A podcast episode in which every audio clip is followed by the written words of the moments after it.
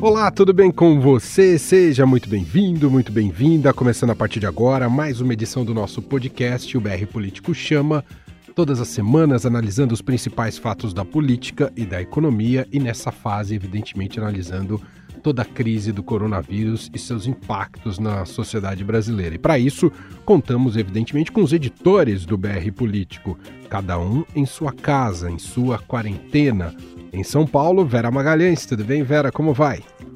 Tudo bem, Emanuel? Tudo bem, Marcelo? E um salve especial para o Carlão, nosso operador de áudio, que ontem teve de vir fazer o podcast, mas a gente adiou porque o Mandetta tava cai e não cai, mas não caiu e não caiu até agora. É verdade, o Calão tá aqui firme e forte com a gente.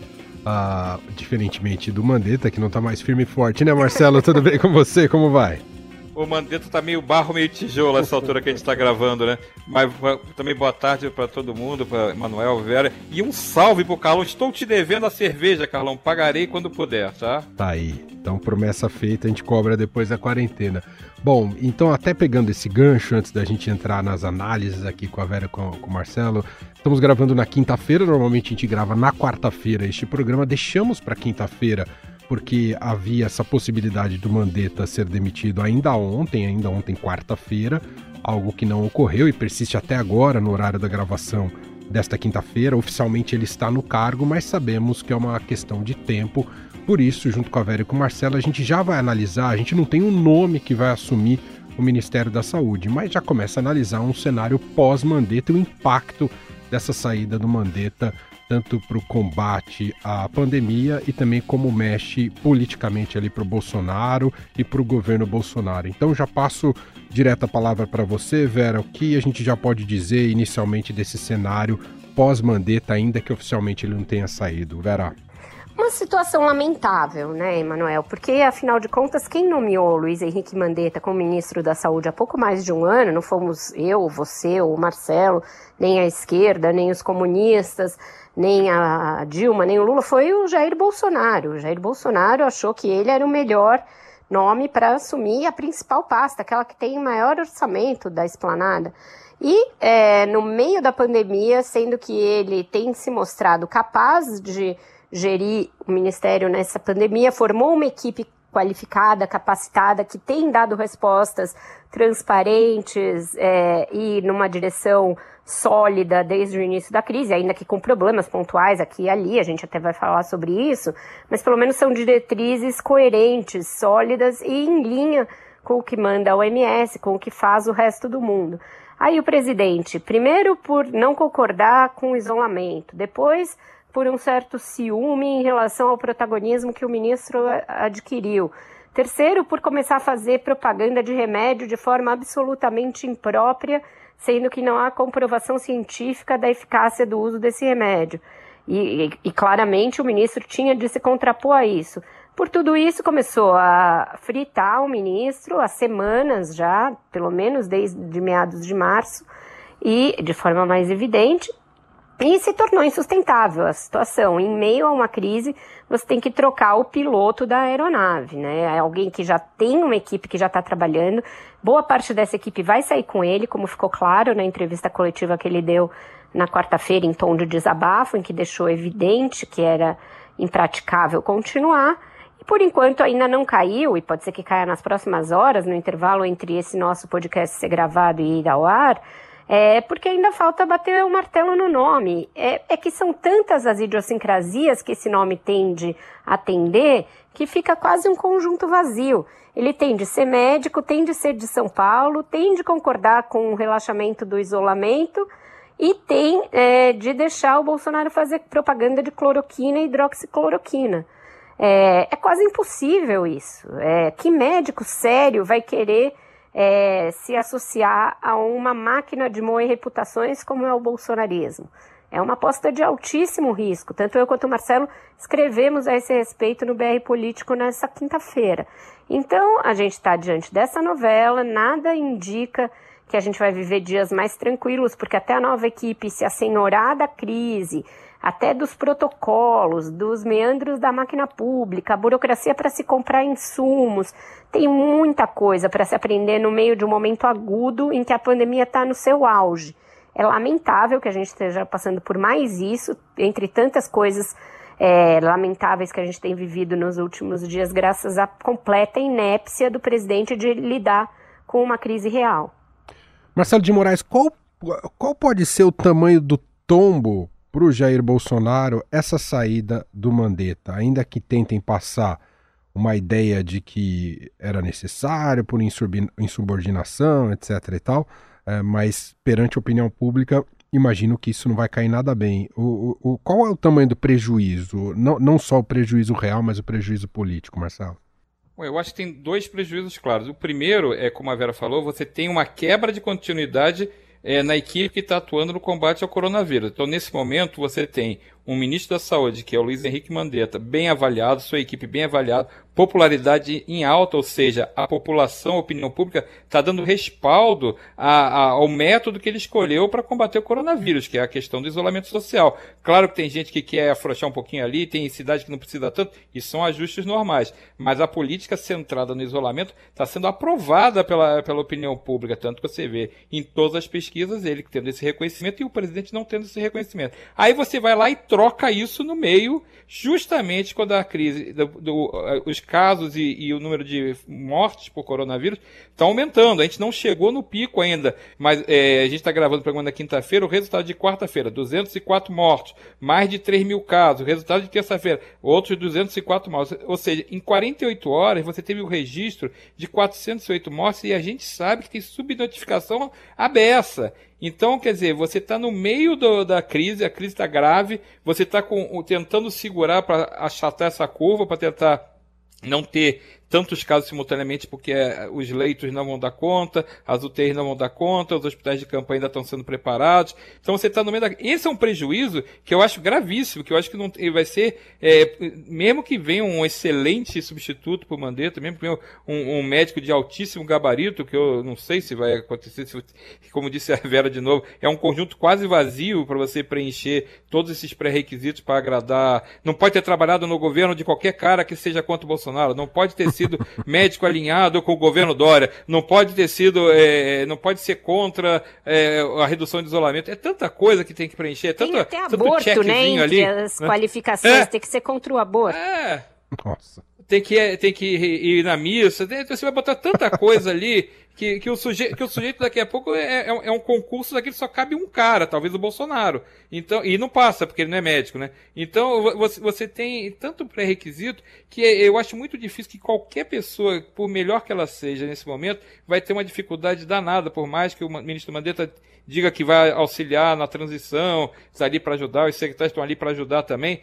É, é, a crise está no seu momento mais, é, assim, é um momento crucial. Aí você muda o, no meio desse, desse combate, você muda um cara que está tendo uma avaliação positiva. Claro que não, não, não é um bom momento para se fazer isso, não tem momento bom para se fazer uma troca, mas esse é um momento pior para se fazer a troca. Nesse momento você está aumentando o risco do coronavírus é, ter uma desandada de vez no Brasil. A gente está, é, como eu falei, 200 mortes por dia. Se isso aumentar muito, a gente entra naquela situação que daqui a pouco perde controle. Tem notícias muito graves vindo, principalmente de, de estados que são, têm mais dificuldade em ter recursos, como é o caso do Amazonas, Amapá, Ceará, que estão estou enfrentando dificuldades sérias. Aí, esse é um custo, para mim, o pior de todos. Mas aí, na parte do custo político que você perguntou, Emanuel, eu acho também gravíssimo. É, Bolsonaro está saindo menor dessa crise, porque ele vai pagar uma conta de trocar, no momento de dificuldade, todas essas coisas que eu, que eu enumerei, ele é o responsável por trocar, porque ele não concordou, porque o ministro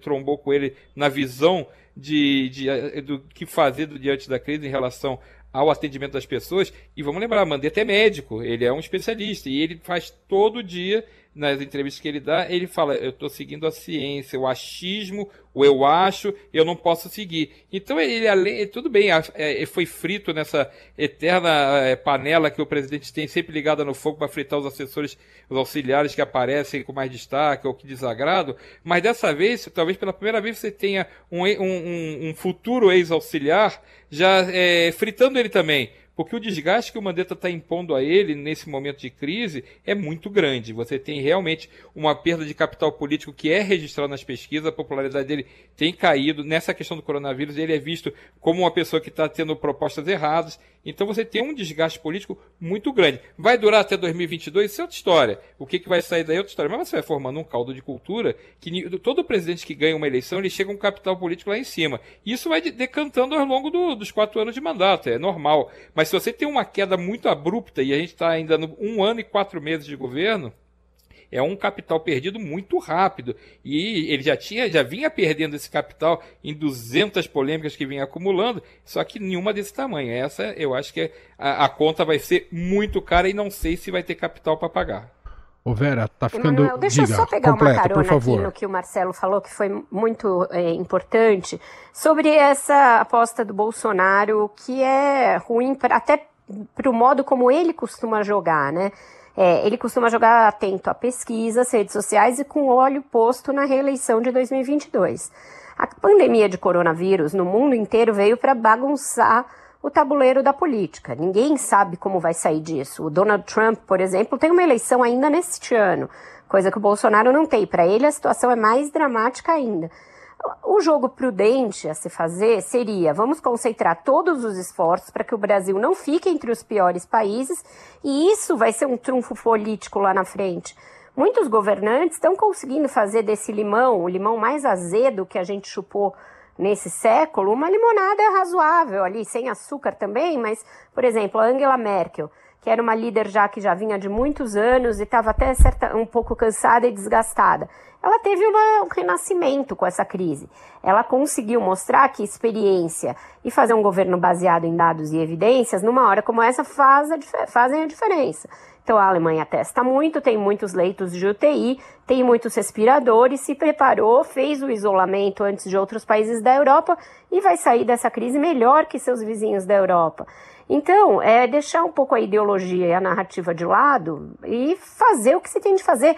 O Bolsonaro tinha um ministro bem avaliado, era muito fácil ele surfar nessa onda, dizer, tá vendo como eu escolhi, escolhi bons ministros? E se fosse os ministros, até pela retórica dele, se fosse o um ministro do PT, a gente já tá com o médico cubano, ele podia fazer uma narrativa a seu modo que não fosse uma, um tiro no próprio pé. Mas é, aí você vê um despreparo absoluto e uma falta de segurança por parte do líder que se sente ameaçado, se sente é, acossado por um auxiliar. E aí isso, aí isso, é, a gente, Marcelo sabe bem, a gente sabe bem, político sente o cheiro de sangue na água. Os políticos do Congresso estão percebendo que o presidente está fragilizado, isolado e cada vez numa escalada mais indefensável de absurdos. Então, isso pode levar a um emparedamento do governo mais ali na frente. E os militares, Marcelo, nessa, eu digo a ala militar próximo ali ao Bolsonaro, que claro tem esse respeito à hierarquia, isso faz parte também da conduta militar, da filosofia militar, tem atuado, eles basicamente têm atuado como bombeiros nesse momento, inclusive por muitos momentos segurando ali o Mandetta, mas o, temos que lembrar que o vice-presidente é o Hamilton Mourão. Até quando eles vão manchando a, a própria imagem das Forças Armadas, é, fechando com o presidente com decisões tão absurdas, Marcelo?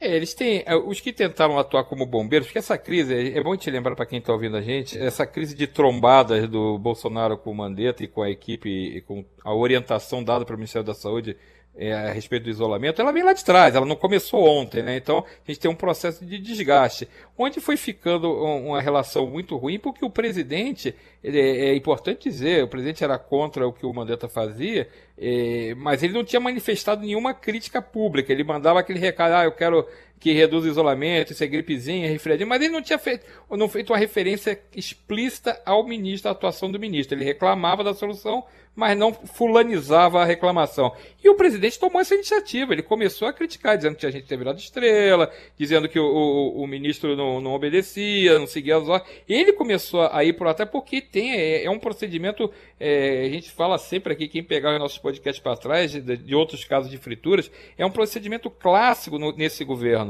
Você começa, a primeira rede bolsonaristas começam a incendiar o, o, a vítima da vez, vão ali batendo, começa a desgastar, e depois o próprio presidente, quando o negócio esquenta, precisa botar às vezes uma mão mais pesada, ele vai lá e coloca. Então esse caso é um caso que vem sendo antigo. E quando o, e verdade seja dita, o ministro Mandetta também não é uma, uma, um, um, político, ele é, foi deputado federal, mas não é um político que guarde para si as opiniões dele. Ele também fala bastante e talvez ele possa ter também é, achado que a popularidade que estava aparecendo nas pesquisas dava um cheque em branco para ele falar as verdades que ele acha importante. Eu acho ótimo que ele fale é, as coisas que ele acha importante. Eu acho que o presidente também deve falar as coisas que acha importante. O problema é que isso virou uma lavação de roupa suja na rua. E aí os militares que estavam ajudando é, a apagar o incêndio, a acalmar o presidente, embora eu acho que isso era inútil, que ia reaparecer lá na frente, teve uma turma que atuou de bombeiro realmente. O Braga Neto, que é o ministro da Casa Civil, ele atuou como bombeiro. O ministro Luiz, eh, o Luiz Eduardo Ramos, ele, ele, eu não lembro mais, acho que é Luiz Eduardo, né, Vera? Luiz é, Eduardo é, Ramos. Isso, Luiz Eduardo Ramos, exato. Ele também entrou como bombeiro. Essa turma estava tentando acalmar ali o presidente para dizer assim: ah, vamos deixar o ministro aí, a situação está grave. Só que aí teve uma nova entrevista do ministro Mandetta em que ele também mandou mais, é, mais críticas e mais provocações é, dizendo que a população fica confusa é, quando vê que o presidente dá uma ordem, quando vê que o ministro dá outra orientação, a população não sabe quem obedece, se é o presidente, se é o ministro. Então começa a ser uma troca de, de farpa, troca de, de, de críticas, que também fica difícil para os militares entrarem ali e dizer assim, é, realmente a hierarquia tá, tá abalada, né? Mas assim, Vamos lá, ninguém está pensando, o que me parece é que tem muito pouca gente pensando no mal maior, que é o, o que o coronavírus está causando na, nas pessoas. A briga de ego, de vaidade, quem manda, quem não manda, quem pode, quem não pode, isso deve ficar em segundo plano. Qual é a melhor solução? É essa que deve ser o primeiro plano. Então, fica uma coisa difícil de administrar, porque o, o lado do governo é sempre muito é, beligerante, tem sempre uma, uma, um conflito novo, uma, uma paranoia nova, tem sempre uma, uma coisa que, que incomoda esse grupo, porque eles ficam como a gente já falou também mais várias vezes aqui, é, o olho lá em 2022. Eles não tiram o olho dessa reeleição, eles não tiram o olho da popularidade, não tiram o olho da, de manter esse poder. Então é muito complicado. Os militares estão ali administrando. Eu acho que eles vão continuar é, seguindo o presidente. Não, quem, quem se iludir que eles vão, não, o presidente não tem que fazer de outro jeito, eles não vão fazer isso, não existe. Até porque o presidente, quando está insatisfeito com algum dos integrantes da sala militar, ele troca. Já fez isso com o general Santos Cruz, por exemplo, e outros generais em outros cargos foram demitidos também. Então, o que eu acho que era importante lembrar é que o Brasil está perdendo tempo. Cada vez que tem uma confusão dessas, você perde tempo, você diminui ritmo no atendimento, você perde foco na, no combate ao coronavírus. Hoje, exatamente hoje, que a gente está gravando nessa quinta-feira, faz um mês que foi registrada a primeira morte no Brasil por coronavírus, um mês depois. A gente está com 204 mortes por dia, pelo menos é o dado de ontem. Então, é, é um momento crucial para não se perder de vista essa escalada. É um momento crucial para você fazer, é, tomar ações para conter, para é, segurar esse, crescimento máximo que der. E não para ficar brigando é, governo com o ministro, escolhendo o ministro conforme o interesse ali, conforme a afinidade política, ideológica, sei lá, se o cara joga buraco bem, é bom de é, tem que ser, tem que ser o melhor cara possível e nesse momento o melhor possível era o Mandetta. Infelizmente não deve ficar. Ô Vera, entrando mais então agora aqui na nossa conversa, estou com a Vera Magalhães, Marcelo de Moraes aqui no nosso podcast BR Político Chama. Entrando mais na questão da estratégia de combate ao coronavírus né, e tentar amenizar os problemas de saúde, uh, tem algumas questões que são apresentadas aqui para o caso brasileiro. A gente ainda continua tendo muitas dificuldades com testagem em massa da população e, e isso gera muita subnotificação e acho que mexe muito com as estratégias de como combater da melhor maneira possível esse coronavírus. Há dificuldades também relatadas em vários estados é, de que a população a, a, fique em casa, efetivamente, né, que o isolamento social tem um maior número, uma porcentagem é, considerável de pessoas sem circular pelas cidades. Uh, e as UTIs cada vez mais lotadas, né, chegando perto do colapso. Vera, a gente está chegando realmente agora, digamos, na pior fase, estamos muito próximos da pior fase da crise do coronavírus no Brasil? A gente não tem como saber, Emanuel. A gente certamente está subindo aí na montanha, porque a cada dia os casos aumentam nessa ordem a que o Marcelo se referiu, é, mas a gente não sabe quando vai ser o pico do cume, até porque a gente testa muito pouco. E esse é o grande nó górdio da nossa estratégia. Sem testes o suficiente, a gente não sabe quanto por cento da população já teve contato com o vírus. É, desse total, quantos realmente ficaram graves, quantos precisaram de hospitalização, porque é com base nesses gráficos que a gente estima quando vai começar a descer a montanha de novo. E, e, a gente tinha aí a promessa de milhões e milhões de testes chegando, testes rápidos, teste isso, teste aquilo, e isso até aqui não se concretizou. A gente está tendo dificuldade para importar esses testes, e isso nos é, joga na lista é, de países que tem mais casos, entre os 10 países com mais casos, a gente é quem testa menos, muito atrás do penúltimo colocado, que é a Turquia. É, o presidente Jair Bolsonaro, entre várias coisas equivocadas e que não são afeitas ao seu cargo que ele fez ao longo dessa pandemia, ele fez uma ontem que foi postar um gráfico mostrando que o Brasil tem muito menos morte por milhão de habitantes do que outros é, países. Como a dizer, olha, está morrendo pouco, o que é um absurdo para um chefe de Estado diante de tantas mortes, é um desrespeito com as famílias das pessoas que, e com as pessoas que estão agonizando em hospitais. Segundo, é, comparando momento, países que estão em momentos diferentes da curva que nós e países que testam muito mais. Então é de uma impropriedade absoluta, não dá para entender porque o presidente da República, em vez de arregaçar as mangas e construir um plano coeso de combate à Covid-19, fica fazendo essas manobras diversionistas. Outra manobra diversionista que tem a ver exatamente com isso que você me pergunta. O boicote sistemático que ele faz ao isolamento social. Só uhum. no fim de semana da Páscoa ele foi a uma padaria, assuou a mão, é, o nariz, deu a mão para as pessoas. Depois foi até Águas Lindas de Goiás, que é um lugar é, miserável, onde está sendo construído um hospital de campanha. E ficou lá fazendo fanfarronice, sem máscara, para afrontar o ministro Mandetta, para afrontar o governador Guilherme, é, Ronaldo, Ronaldo quer dizer, o presidente é uma criança, o presidente da República age como uma criança, criança birrenta em meio a uma pandemia que está matando é, milhares de pessoas no Brasil. E, então, isso eleva todas as nossas naturais dificuldades à enésima potência. A gente viu hoje, né, retratado na Folha de São Paulo, no painel da Folha, um caso que parece saído de filme de espionagem, em que o governador do Maranhão, Flávio Dino, teve de importar respiradores, fazendo uma conexão via Etiópia para não ter esses respiradores confiscados nem por outros países que também estão com demanda e nem pelo próprio governo federal, que resolveu centralizar a distribuição.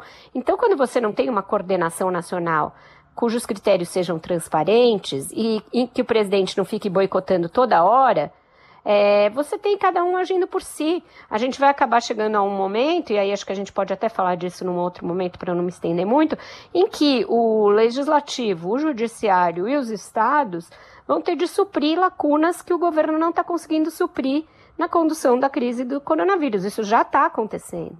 Verdade. É um bom gancho para a gente falar sobre as atividades parlamentares nesse momento de crise. É claro que todas as atividades remotas, né? E até com cenas é, engraçadas, bizarras, é, um, um, um, parlamentar dormindo no meio da votação, ou, tirando um cochilo. Marcelo de Moraes, a Câmara. É concentrado, ele estava concentrado. Teve outro é que tinha uns ursinhos ele, de pelúcia. Falar Câmara entendeu cama, gente. Foi... Acho que era o Marcelo Mas, gente. Ah. E, ainda tem um pior que esse até agora. Tem um desembargador lá no Amapá que no meio da sessão, ele era uma home office na sessão, ele apareceu sem camisa, que ele não viu que ele, ele, ele, ele, não viu que tava já que era uma transmissão, ele achava que ele estava em casa, trabalhando de casa. E tava sem camisa. Aí quando avisaram que tava no ar, ele saiu correndo para botar uma camisa. Então vai ter de tudo, né, mano? Vai. Agora me diga, Marcelo, Câmara e Senado aprovaram projetos importantes, estão trabalhando? Não, trabalhando estão. Agora, é, a solução que está saindo é, é, a Vera também pode até comentar sobre isso, é, tem muita polêmica. Você tem cada lado, justamente por isso que a Vera acabou de falar, é, essa falta de, de organização, de centralização do governo uh, uma, nessa estratégia. Qual é o plano do governo para a economia? Qual é o plano do governo para combater o coronavírus? essa parte está toda solta, tem tanta ponta solta que cada lado, lógico, quer defender o seu, igual o governador do Maranhão foi lá e fez uma conexão é, atravessada para poder conseguir respirador e máscara. Os governadores, os prefeitos, todo mundo está se mexendo também, está articulando politicamente para aprovar o que pode a, a seu favor, porque está todo mundo quebrado. Tem uma previsão de queda de até 30% de ICMS na receita dos estados. Ou seja, você vai perder grana, vai, os estados tão, vão, vão, quebrar rapidinho se não tiver um socorro do governo. Então, o que, que fez o, o, a Câmara? Aprovou um socorro para os estados. Só que o socorro para os estados, como foi negociado naquele jeito, ah, eu da economia, eu do governo aqui, eu sou contra dar qualquer dinheiro. Aí o outro lado, não, eu aqui do, do, do Congresso também quero aproveitar e dar um, um caminhão de dinheiro a fundo perdido para os estados. Como você não consegue construir uma solução de bom senso e razoável, porque não adianta nada também os estados e as prefeituras receberem um caminhão de dinheiro e quebrar a economia do país inteiro. Tem que ter um meio termo. Tanto que a proposta original, que, que era o que a Câmara queria nesse socorro aos estados, ela passou passava de 100 bilhões. Aí foi caindo, o governo ofereceu 30 a 40 bilhões. Aí foi ficando 80. Então tem jogo para você fazer uma coisa que nem seja um cheque em branco que arrebente com as contas públicas, que isso também não pode ser ignorado, mas também não seja aquela frieza do, do número que a economia trabalha, que esqueça que do outro lado tem vida, do outro lado vai ter um, um estado, uma, uma, cidade quebrando porque não tem dinheiro. O dinheiro está demorando a chegar na ponta. O pessoal, a, a gente que é de elite, a gente que tem condições de fazer home office, ficar em casa, tá tudo bem, mas tem gente que não tem condições. Então, se o, o dinheiro não chega na ponta nos, nos mais vulneráveis, você quebra. Então tem a questão do socorro dos estados, tem a, o projeto também MP Verde e Amarelo, que também é, facilita a geração de empregos. Tudo isso está sendo discutido. Não tem consenso nada, mas tem avanços. Então é muito provável que a, a, esse projeto, a PEC da guerra, né, do orçamento de guerra, seja aprovado ainda essa semana, na sexta-feira, em segundo turno, no Senado. É, é, a questão do socorro aos estados deve passar no Senado também, mas talvez reduzida é, essa ajuda, e a MP verde e amarelo também deve ser aprovada com algumas gradaçõezinhas, mas está sendo aprovada. O meu medo, e acho que, é, que a Vera pode falar também sobre isso, o meu medo é o tamanho dessa conta, se ela vai atender ou se ela vai estourar as contas públicas. E aí, Vera, vamos estourar? Eu acho que atender totalmente não vai chegar a atender, porque uma pandemia como essa gera uma demanda por recursos que é quase insanável e vai, vai estourar as contas públicas. O Brasil já, já deu a entender que não sabe se tem como fazer frente a todos esses gastos sem mexer nas reservas, sem gerar é, emissão de dinheiro e, portanto, inflação lá na frente. A saída não é boa do ponto de vista fiscal, é uma tragédia, assim como é tragédia educacional, tragédia sanitária, tragédia humana. É, a gente vai viver uma pandemia de tragédias. E aí não é uma exclusividade do Brasil. O problema é que o Brasil parece que resolveu passar por isso da pior maneira, sem é, tentar manter ali uma, uma coerência, uma lógica entre estados, municípios e governo federal e minimizando o custo para a população. Teria como fazer tudo isso de forma menos atabalhoada. Até a ajuda emergencial de 600 reais é, que saiu com atraso, começou a ser paga a conta gotas agora, mas só deve ser paga de forma massiva lá na frente, depois do dia 20 de abril, é, você veja que houve uma burocracia imensa. Pessoas que estavam com o CPF é, não regularizado não conseguiam se cadastrar. Se a ajuda é emergencial, você está com o nome limpo na praça, não pode ser uma exigência, até porque geralmente quem precisa é quem está enrolado, tem que chegar dinheiro mesmo, é dinheiro que tem que chegar para a mão da pessoa para ela comer.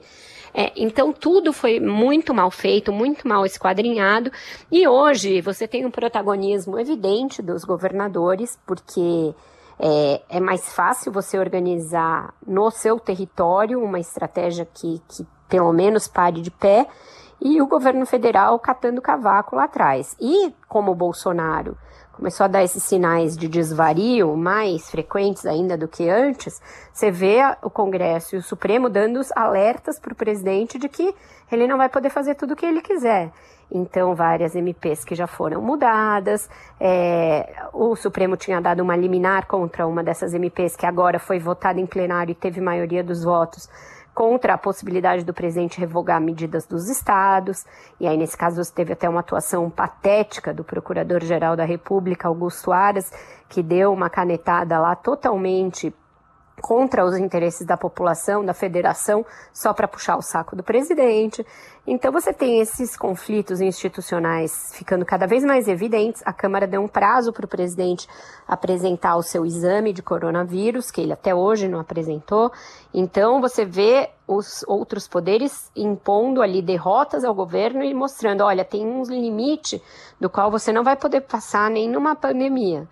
É, então isso é importante da gente acompanhar também nas próximas semanas. Sobre isso, Marcelo, eh, olhando mais para o Supremo Tribunal Federal, enfim, o Supremo colocou em definitivo uma coleira no presidente Jair Bolsonaro? Eu acho que não tem como colocar uma coleira no presidente Jair Bolsonaro, né? Mas eh, eu acho que pelo menos ele conseguiu eh, deixar essa autonomia para os governadores e, e, vamos lembrar, governador e prefeito estão na ponta, né? Então acho que eles têm essa condição de entender melhor a sua realidade, você não vai discutir de Brasília o que está acontecendo, por exemplo, lá no Acre, né? É difícil. Agora, Brasília tem que coordenar, o presidente tem que ser esse papel, o chefe de Estado tem que ter esse papel de orientar, de recolher, de fazer a organização das propostas é, e das ações. E é coisa que a gente vê muito dispersa. Então, o que aconteceu? Desde o início, os governadores saíram cuidando da vida, né? Porque se dependessem é, dessa organização, que eu acho que não tem até agora, o máximo que você conseguiu ter está justamente lá na saúde, no Ministério da Saúde com o Mandetta, que conseguiu fazer essa estratégia mais ou menos nacionalizada para o combate.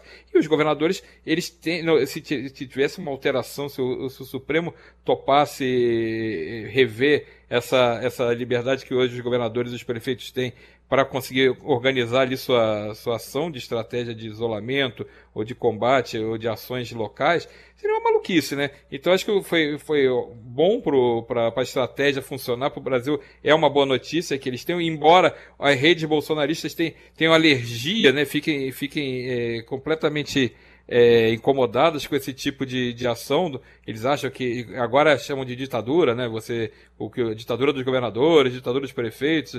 Então aí agora não acham boa ditadura, né? Então agora a gente tem uma inversão aí da, do ponto de vista, né? Mudou, mudou, mudou o foco. Hum. Mas acho que o Supremo fez o que tinha que fazer mesmo e vamos torcer para que, que a ação dos governadores que vamos lembrar também, são 27 caras, né? Cada um pode ter uma visão diferente do outro. Mas é o que está segurando ainda. Esse, eu, eu, falo, posso falar aqui pelo Distrito Federal onde eu moro, o governador Ibanez Rocha foi um dos primeiros a adotar, se é que não foi o primeiro a adotar a questão de isolamento, e aqui ele segurou a curva. Tudo bem, aqui é um lugar que você, é, com essa parada do, do país, você tem menos fluxo para cá, né? Você não tem é, o pessoal que vinha para Brasília não está vindo, né? Então a cidade fica, encolhe o tamanho dela e pode ter sido um pouco mais fácil de administrar. Mas é, é o jeito que funciona, está funcionando é assim. É por isso que você, hoje, é nessa quarta, quinta-feira que a gente está gravando, você tem só 17 óbitos no Distrito Federal até agora. Muito bem. Bom, a gente está chegando já aqui ao fim do nosso podcast, o BR Político Chama. Na semana passada eu pedi para Vera e Marcelo falarem um pouco sobre é, recomendações para a quarentena, para esses momentos que, momento que todos estamos isolados em nossas casas, em nossos recintos, quem pode, evidentemente. Uh, nessa semana a gente vai fazer um pouquinho diferente. Teve uh, casos muito bizarros somados ao longo dessa semana. A Vera queria apresentá-los e fazer uma espécie de enquete. Qual foi o mais o campeão da bizarrice da semana? Foi isso, Vera? Eu já vou votar no meu, tá? Porque eu tenho um preferido do meu coração que é a menina lá de ah. Campo Grande, a influencer, que ah. foi ao supermercado com toda a sua, é, todo o seu conhecimento e a sua certeza, comprar várias e várias águas tônicas, porque tem quinino e afinal o quinino seria a base da cloroquina. E como ela já toma muito tempo, ela praticamente diz que ela está imunizada para coronavírus. O que, que você está fazendo, Vitória?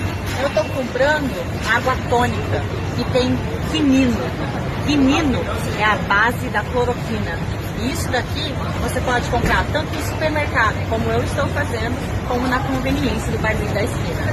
Isso a Globo não te compra. Aí precisou parar. Eu tenho. Olha, ninguém dá o valor para os jornalistas, sabe, Manuel e Marcelo? Porque o coitado do jornalista que já está cobrindo uma pandemia tem que parar o que ele está fazendo para fazer uma matéria assim: quinino não combate coronavírus, água tônica não é bom para coronavírus. Que é uma coisa tão óbvia que não precisaria fazer, mas precisou. Por quê? Porque o vídeo da mulher viralizou com toda a marra dela. Então esse é o meu preferido. Eu cheguei a imaginar que os bolsonaristas iam acabar com o estoque de tônica no mercado e o gin tônica ia ficar prejudicado, mas graças a Deus o jornalismo salvou o dia mais uma vez. Você tem algum, Marcelo, queira destacar aqui pra gente? Olha, pra mim, eu, eu, eu, vi esse vídeo do Quinino e pra mim ele é imbatível, porque ele mostra é, toda a ciência que está sendo usada verdade, na, verdade. Né, nessa, nessa, interpretação das pessoas, desses novos ciências. É, tem a nova ciência, tem o novo normal, que é essa nova ciência também. Então é, isso é inacreditável, que a pessoa vai lá e se expõe de peito aberto, feliz e contente de que como tivesse feito uma descoberta inacreditável. Para mim é campeão Tem uma muito boa, Marcelo, também, que é do presidente da Embratur, né? Que ele entrou na onda do meme e foi fazer aquele meme do caixão lá da África e colocou o Bolsonaro carregando o caixão. Quer dizer, esse é um aliado do presidente. É, postou é, nas não, redes sociais. Esse é amigo, dele. né? É, então. É, é, uma então, loucura. É, é, é, difícil, é, é, difícil porque é, os parâmetros foram redefinidos, né? Eu acho que deu uma, um boot em todos os parâmetros no, da normalidade e, e sol, abriram a porta. Como abriram a porta de muito lugar, é, isso, era, isso abriu um manicômio também. Então, eu acho é. que os loucos estão andando na rua e estão gra gravando esses vídeos. É inacreditável. É. Eu só queria lamentar que tá muito difícil uh, é, para quem não é fã de sertanejo essas lives do, da calma, quarentena. Calma, calma, que para isso nós temos uma solução. Qual é a é solução, Vera? Solução ah. acontece neste sábado ah. o festival, o festival quarentenado One World, em que a gente vai ter Paul McCartney, é, Alanis Morissette, Pure Jam, ou só o Ed Vedder, não sei, é. Steve Wonder, oh. Elton John, todos eles tocando a partir das quatro da tarde, horário de Brasília. E vai ser transmitido pela Globo, pela Multishow e também pela internet. Então a gente vai ter festival esse fim de semana. Não é teve nossa vingança! Mas tem festival, é isso. mas, mas eu ah, Mas, diga, Emanuel, a gente pelo menos matou a saudade, pelo menos matou uma saudade um pouquinho do futebol, que passaram o, o, o, a repetição da final da Copa de 2002 no domingo, pelo menos a gente teve uma alegria. Verdade. Fomos campeões do mundo no domingo passado, pelo é menos, né? Já Eu que não dá o melhor meme sobre isso, que falou, a maré do Brasil tá tão ruim que é capaz de nessa reprise ser 7x1 pra Alemanha. o, cara, o cara bota o tempo errado, né? Era bem capaz mesmo. Aparece, o Davi Luiz em campo ali. Ah, meu então, Deus, não vou ver esse jogo, né? É aliás, aliás, descobri, inclusive, graças a esse jogo, descobri que o Anderson Polga era da seleção, coisa que eu já tinha jamais lembraria Nossa. na minha vida, pra você ver como faz tempo, que né? Coisa. Anderson Polga, eu mereço. É. é isso Deixa aí. sua mulher gaúcha saber que você esqueceu do Anderson Polga. não, mas, não, mas o Anderson Polga era do Grêmio, ela é Inter, tá tranquilo. Então tá ah, bom. Ah, então tudo bem. Gente, saudade de vocês. Semana que vem a gente volta a se falar aqui com o BR Político Chama. É, provavelmente na quarta-feira, se não tiver esse lenga-lenga com algum outro ministro. e a gente, obrigado, Vera. Boa semana, é até lá. Boa semana, pessoal. Tchau. Obrigado, Marcelo. Um abraço para você. Tchau, tchau. Valeu, gente. Fiquem bem, fiquem em casa. BR Político Chama. O que você não pode perder na política e na economia. Com Vera Magalhães, Marcelo de Moraes e Emanuel Bonfim.